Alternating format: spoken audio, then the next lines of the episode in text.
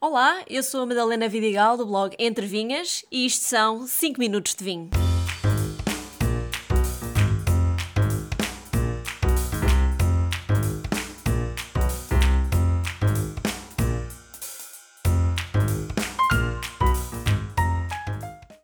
Dentro das mais de 250 castas autóctones de Portugal, nem todas têm nomes tão glamourosos como o Touriga Nacional.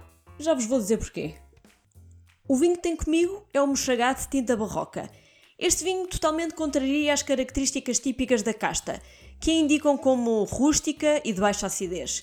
É um vinho com muita vida, alta acidez e muita fruta fresca, como morangos, groselha e mirtilos.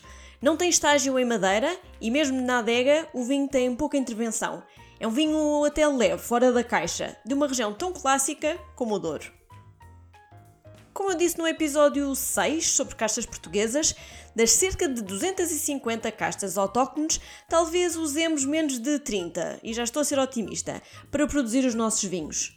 E dentro destas duas centenas, temos muitas castas com nomes bastante originais, digamos, uns até impróprios para eu dizer neste podcast.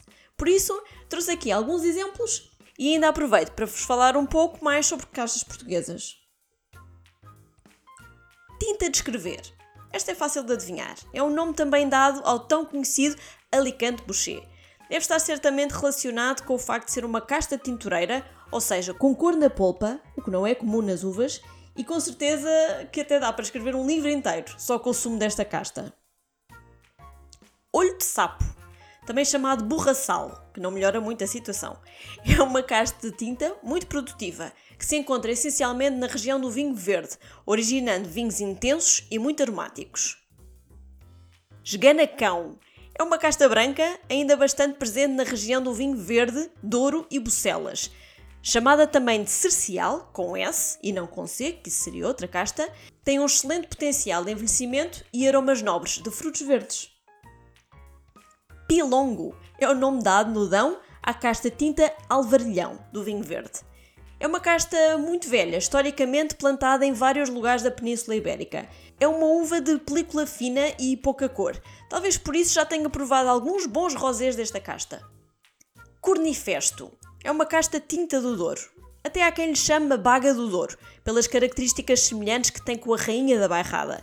Tem um bago negro e película grossa, produzindo vinhos um pouco rústicos.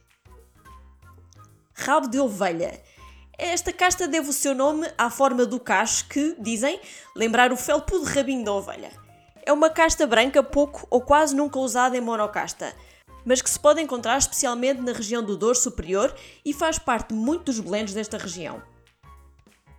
Ratinho, também conhecida por Boal Ratinho, é uma das castas que compõe o blend dos vinhos de Carcavelos. É branca e encontra-se essencialmente na região de Lisboa. Borrado das Moscas, também conhecida como Bical.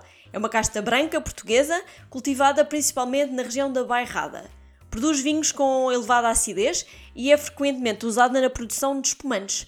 Chama-se assim por causa das pequenas pintas pretas que tem à volta dos bagos e que lembram isso mesmo. Olho de lebre ou galego dourado é também uma das três castas brancas plantadas na região de Lisboa que originam o vinho de Carcavelos dando-lhe frescura, acidez e o perfil aromático. Galego Dourado, em Lisboa, ganha o nome de Olho de Lebre na região da Península de Setúbal. Pera de bode. Esta casta branca do Douro tem muitos outros nomes, mas talvez o mais conhecido seja Malvasia Fina, se bem que em Valongo é conhecida por Gana Rapazes e mais a sul, na região Tejo, chamam-lhe Branquinha.